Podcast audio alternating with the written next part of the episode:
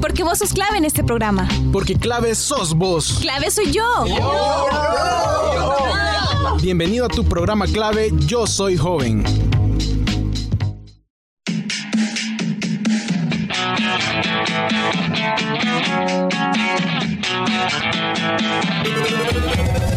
Hola, muy buenas a todos chicos y chicas.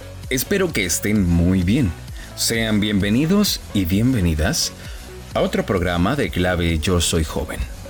Mi nombre es Rodrigo Orellana y es un gusto poder saludarlos desde conducción nuevamente en este día. Quiero enviar un saludo muy cordial a aquellos y aquellas que nos escuchan en Radio YSUS y a los y las que nos siguen a través de Spotify. Qué gusto que estén con nosotros, de verdad. Me alegra mucho y nos alegra mucho que nos escuchen y que aprendamos juntos en este espacio. Como si nada, ya estamos en el mes de mayo, y es que el tiempo pasa volando. Y antes de contarles qué sección se nos viene hoy, quiero hacer un llamado a ser ciudadanos y ciudadanas críticos de lo que acontece en el espacio político de nuestro país. Recientemente hemos sido testigos de acciones que pueden traer repercusiones graves para esta nación. Nuestra misión debe ser analizar la realidad y criticar de forma objetiva todas estas acciones y no dejarnos llevar por todo lo que nos dicen. Hay que permanecer pendientes, pero sobre todo muy informados a través de medios reconocidos y no con cualquier página que puede publicar información falsa o incluso sesgada. Que nos desinforman, pues. Hay que permanecer siempre alerta. No se olviden que lo más importante es leer y crear nuestra propia opinión. Y déjenme contarles, sin hacerles spoilers, que este día traemos un tema muy importante en la sección de política. Para darles un poco de contexto, ustedes saben que dentro de la historia política de nuestro país han existido muchos estereotipos y concepciones de género muy fuertes y marcadas. Basta con recordar que allá por la década de los 20 y los 30, las mujeres solo podían tener una observación de las decisiones de poder, pero no podían opinar ni votar, es decir, no tenían el poder de influir en la política. El rol del poder político estaba ligado más a los hombres, cosa que en algunas regiones aún es así. Por ejemplo, Estados Unidos, que nunca ha tenido una mujer presidenta. Ahora con Kamala Harris como vicepresidenta ha cambiado. Y me parece muy interesante que esta sección nos hable de eso, porque por lo menos a mí me resulta curioso saber si esta tendencia se mantiene en el espectro político nacional, en qué hemos avanzado respecto a este tema y cuál es la importancia de diversificar y ser equitativos en los espacios de toma de decisión. No sé ustedes, pero yo ya quiero escuchar este tema. Así que, sin más, vamos con la sección de política.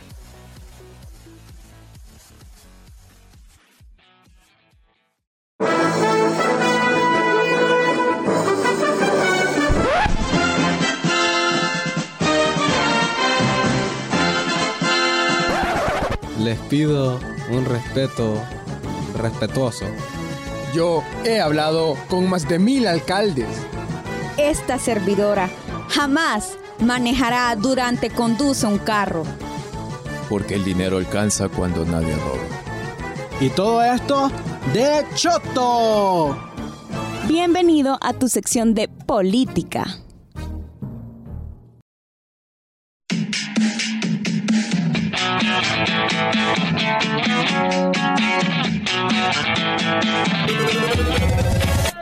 Están chicos y chicas? Espero que se encuentren muy bien. Sean bienvenidos y bienvenidas a este espacio, su espacio, clave YSJ. Les saluda César Marroquín y estoy muy contento de compartir un programa más de la sección de política con ustedes. Como siempre, para mí es un placer enorme formar parte de este colectivo y hacer radio para ustedes. Espero que estén teniendo un bonito día y que siempre guarden las medidas de bioseguridad para mantenerse sanos y sanas. Como ya adelantaron los chicos de conducción, este día vamos a hablar sobre la participación de las mujeres en los espacios políticos. Haremos un breve recorrido por la historia de nuestro país para conocer el rol que han jugado las mujeres en la política salvadoreña y el ejercicio de los cargos en el poder. Así que sin más, comencemos. La participación de las mujeres en política es una tarea todavía pendiente en la sociedad salvadoreña y es una lucha constante en la que poco a poco se ha ganado terreno y se han dado pasos importantes para aumentar progresivamente los liderazgos femeninos.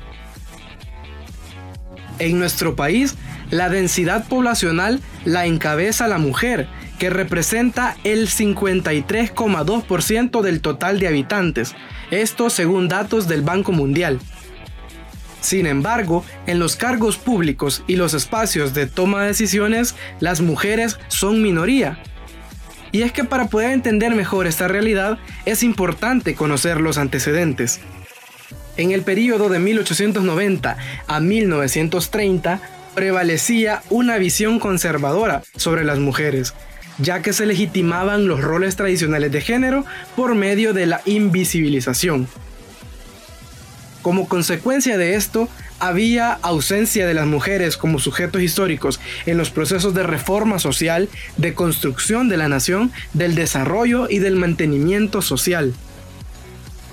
Remontémonos a la década de los 30, cuando estaba totalmente prohibido que una mujer pudiera postularse a un cargo de elección popular en nuestro país.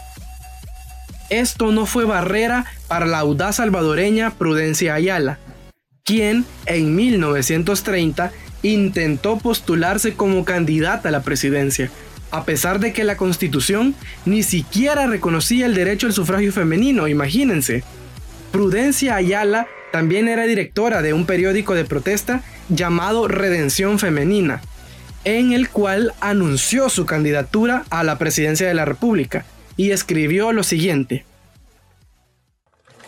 Pensando seriamente en el estado inferior en que está colocado el sexo femenino, he lanzado mi candidatura para presidente de la República, para manifestar las actividades cívicas en las capacidades morales y mentales de la mujer, iguales al sexo masculino sin preocuparme de barreras que tengan que vencer para sacar triunfante la redención femenina en el derecho ciudadano.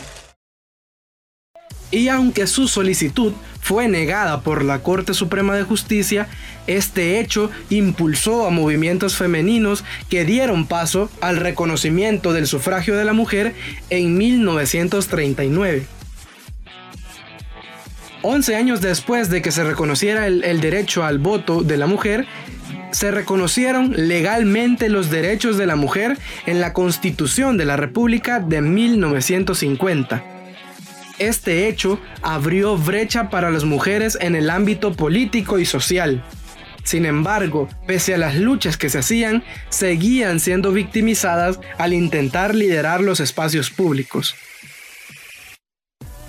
La revista Alternativas para el Desarrollo señala en un artículo que para las mujeres ejercer el derecho al voto no es suficiente. Es necesario complementarlo con la participación en asuntos públicos o participación política, que es la manera en la que las personas ejercen poder en el ámbito local, nacional y regional. Es decir, en el sentido de que deciden y controlan los recursos sociales, económicos y culturales de una comunidad o sociedad. Otro hito importante dentro de la política salvadoreña fue la primera mujer diputada electa en la Asamblea Legislativa en 1960. Se trata de la histórica ex ministra de Salud, la doctora María Isabel Rodríguez, su liderazgo en política comenzó con su participación en el movimiento que derrocó al dictador Maximiliano Hernández Martínez. Ella dijo esto al programa de Focos TV. Eh, diría yo que incluso dentro de mis... empezamos nosotros a ver esa lucha entre compañeros, yo creo que desde mi secundaria, porque los estudiantes del Instituto Nacional, General Francisco Menéndez, como usted sabe, era un instituto, militarizado. Sin embargo, ahí hubo gente que participó en la lucha, incluso la eh, penetración que se, que se llamó eh, de Vía Guatemala, donde se, se maltrató a mucha gente, y ellos participaron en una lucha bien importante, estudiantes del Instituto Nacional. Y luego después en la universidad a través de opinión estudiantil, a través de... Hubo una vida muy activa que yo a veces la añoro porque creo que, que eh, tal vez por las condiciones actuales de mayor paz, mayor tranquilidad, no se daba esa actividad de los estudiantes eh, universitarios que eran partícipes activos de la lucha y de la vida nacional. También cabe resaltar la participación masiva de las mujeres profesoras agremiadas en las protestas de los años 70. Influenciadas por el liderazgo que desarrolló Mélida Anaya Montes, quien siguió participando como una de las principales lideresas en las luchas por una sociedad más justa y equitativa para las mujeres. Desde los años 70 y los 80, cada vez más mujeres pertenecientes a todos los sectores de la sociedad se involucraban para participar en movimientos sociales. Las mujeres que se involucraron en la guerra representaron un 30% del total de los combatientes. Este dato según la revista Alternativas para el Desarrollo. Sin embargo, la vivencia de la guerra para las mujeres, su inserción, sus tareas, sus expectativas, su involucramiento político eran diferentes de los hombres. Las mujeres se movieron en variados escenarios, eh, más que todo como brigadistas de salud, de correos, guerrilleras, comandantes, organizadoras de masa, entre otros. Pero hubo un mínimo porcentaje que llegó a puestos de poder, dirección y liderazgo colectivo. Para 1982, la Asamblea Constituyente de 60 diputados contaba solo con 7 mujeres que firmaron la Carta Magna vigente. Para el año 1984, María Julia Castillo Rodas se convierte en la primera mujer presidenta de la Asamblea Legislativa. Desde entonces, solo dos mujeres más han ocupado este cargo. Gloria Salguero Gross en 1994 y Lorena Peña en el 2015. Y dentro del Ejecutivo nunca ha existido una mujer presidenta de la República, pero sí una única vicepresidenta, Ana Vilma de Escobar, electa en el 2004.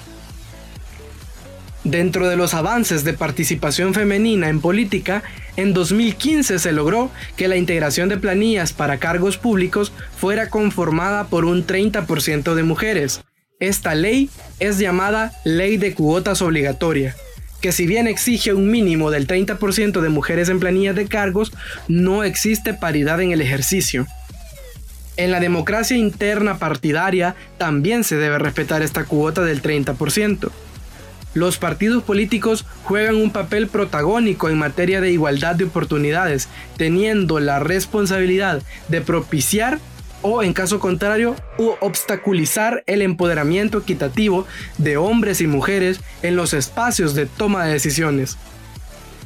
Claudia de Ávila, diputada del Parlamento Centroamericano, señaló en un artículo de la Red de Mujeres de la Unión de Partidos Latinoamericanos que se presenta una dificultad dentro de los partidos políticos para cumplir esta ley de cuotas obligatoria, y es que hay escasas mujeres interesadas en participar en política.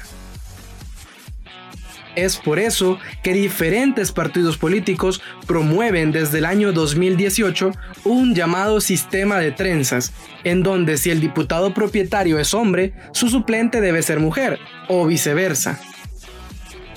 América Romualdo, coordinadora del colectivo Las Dignas, critica este sistema, ya que considera que las mujeres están ocupando cargos que ella señala como rellenos. La mayoría de mujeres en este momento están eh, siendo suplentes en los consejos municipales. Eh, son eh, las propietarias no han aumentado tanto, sino que son las suplentes. O sea, el 30% global se hace de la suplencia. Dentro de la Asamblea Legislativa fueron electas en 2018 26 diputadas propietarias que representan el 31% del Pleno. Mientras que en diputaciones suplentes fueron electas 49 mujeres. Esta nueva legislatura cuenta únicamente con 23 mujeres en el cargo de diputadas propietarias, mientras que de las 262 alcaldías en el país, 30 son gobernadas por mujeres. Esto es una prueba más de que no existe paridad en el ejercicio del poder político del país. Por su parte, la ex candidata a diputada Daniela Genovés asegura que para cambiar esta realidad, las mujeres deben ganar estos espacios de incidencia política. Asimismo, señala al sistema como un sistema conservador, principal dificultad para lograr paridad en el ejercicio del poder.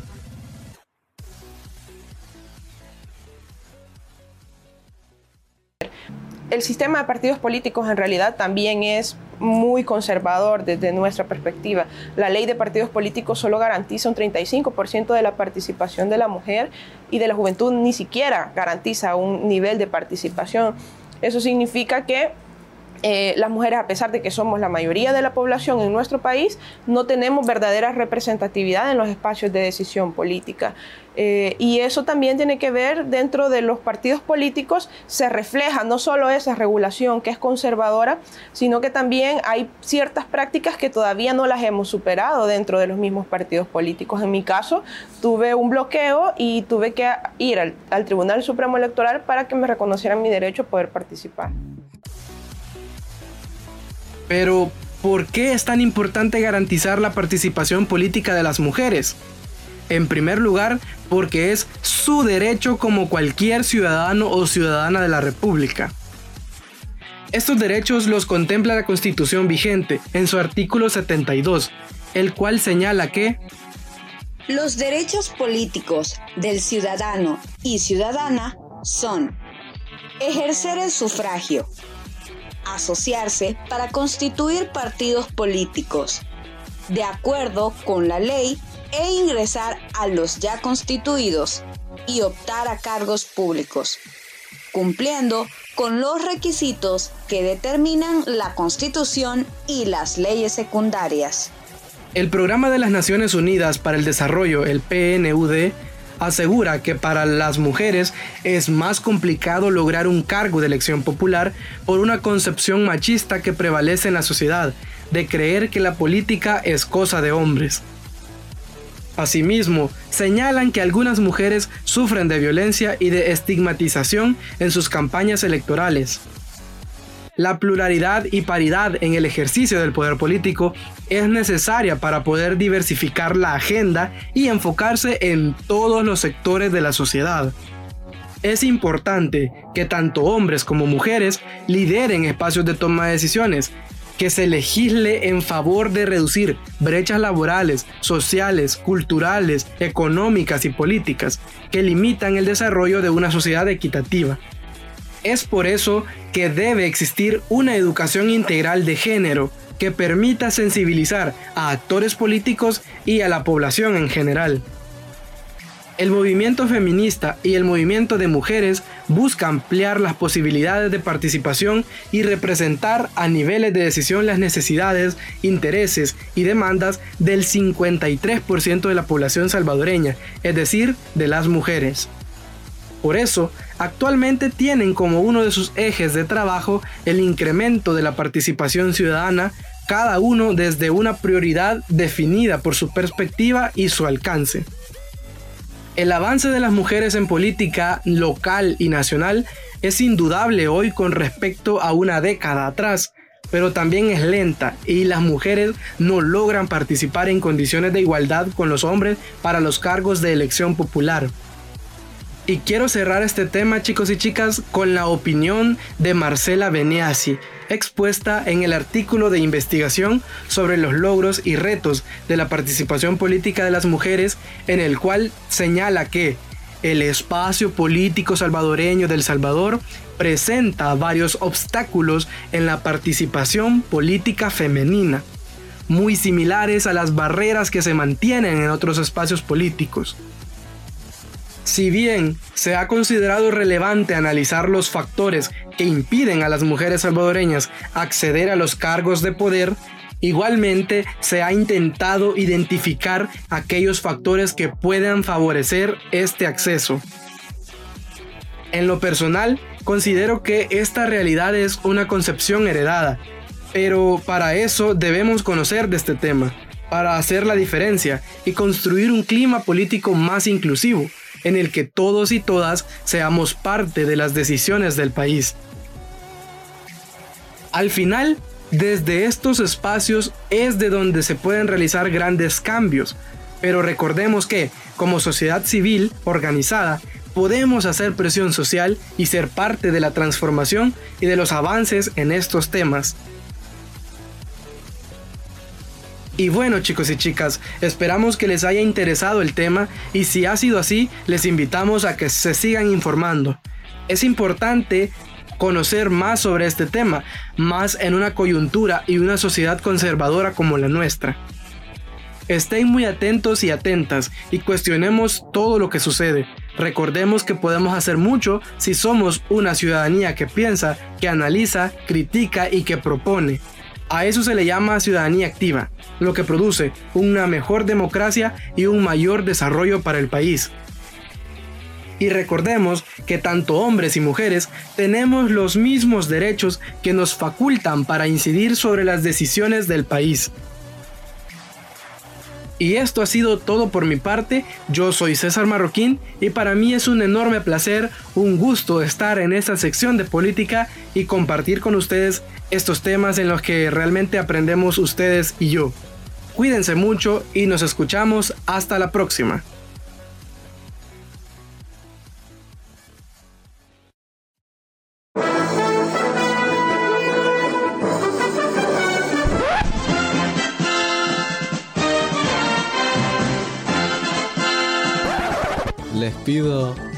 Respeto respetuoso. Yo he hablado con más de mil alcaldes.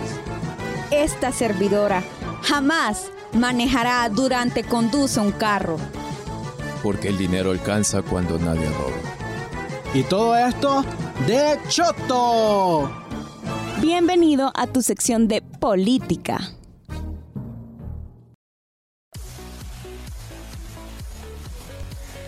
Y ahí tenemos el tema de la sección de política. Un tema súper interesante y necesario para educarnos y sensibilizarnos en género y política inclusiva. En lo personal considero que la motivación para participar en política se ve comprometida cuando atenten contra tu dignidad y tu moral. Y ya lo escuchábamos, para las mujeres es más complicado por la estigmatización que la sociedad y el sistema patriarcal hacen también algo que me llamó mucho la atención es lo que mencionaba América Romualdo, y es que la mayoría de las mujeres que están en espacios públicos están cubriendo una plaza de suplencia o plazas que no tienen mucha incidencia en decisiones colectivas. Es una realidad muy fuerte, que puede cambiar si como generación participamos en la construcción de un sistema más equitativo, representativo y plural.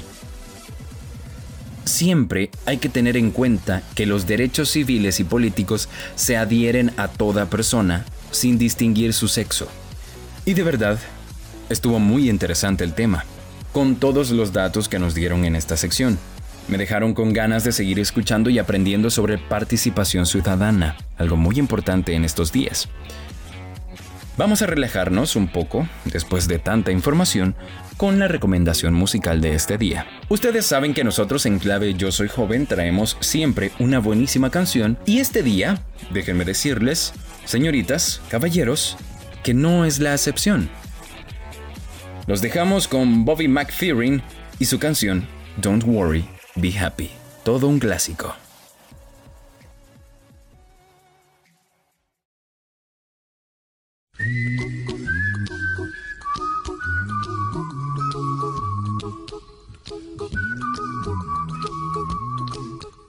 Here's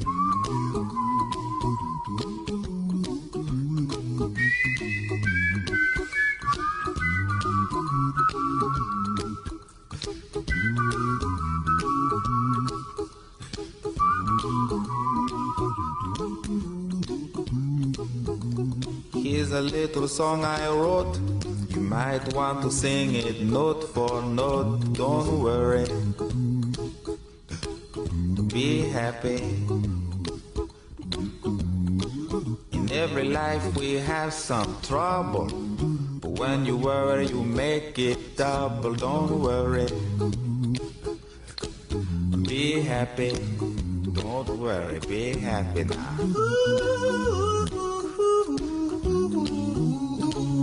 Don't worry. Be happy. Worry, be happy.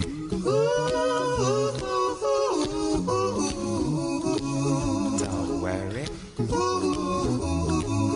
Be happy. Don't worry, be happy. Ain't got no place to lay your head. Somebody came and took your bed. Don't worry. Be happy. Landlord say your rent is late. He may have to litigate. Don't worry. Be happy. Look at me, I'm happy.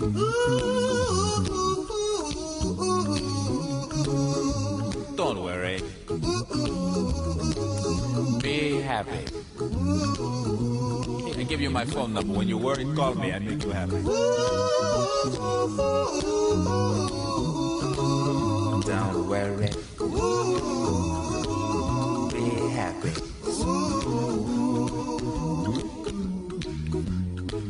Ain't got no cash, ain't got no style, ain't got no gal to make you smile, but don't worry. Be happy. When you worry, your face will frown, and that will bring everybody down. So don't worry. Be happy. Don't worry. Be happy now.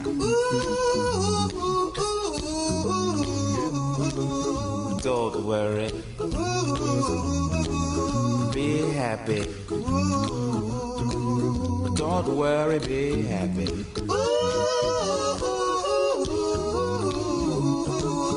Don't worry. Be happy. Don't worry, be happy. Now there is this song I wrote. I hope you learned it note for note like good little children. Don't worry. Be happy. Listen to what I say. In your life, expect some trouble. When you worry, you make it double. But don't worry. Be happy. Be happy now. Don't worry. Be happy. Don't worry, be happy.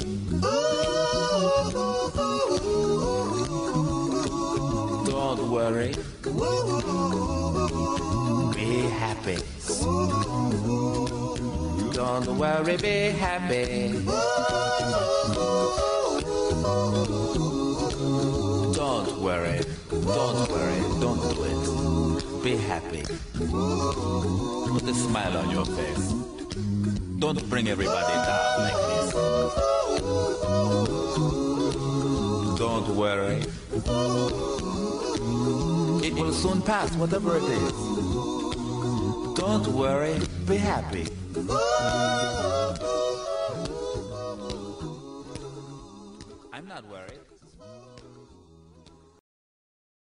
Buenísima canción, así como todas las recomendaciones que damos en clave, para variar. Y bueno, esto ha sido todo por este programa, chicos y chicas. Esperamos que les haya gustado mucho. Un saludo a los y las que nos escuchan en Radio YSUS y a los que nos escuchan a través de Spotify.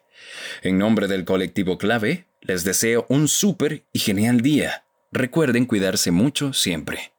La pandemia sigue en pie. No se olviden seguirnos en nuestras redes sociales para estar pendientes de nuestro contenido. Estamos en Facebook e Instagram como clave YSJ. Usen siempre mascarilla, tomen mucha agua y disfruten siempre de la vida. Nunca se olviden de sonreír. Esto es todo por hoy. Nos escuchamos. Hasta la próxima. Adiós.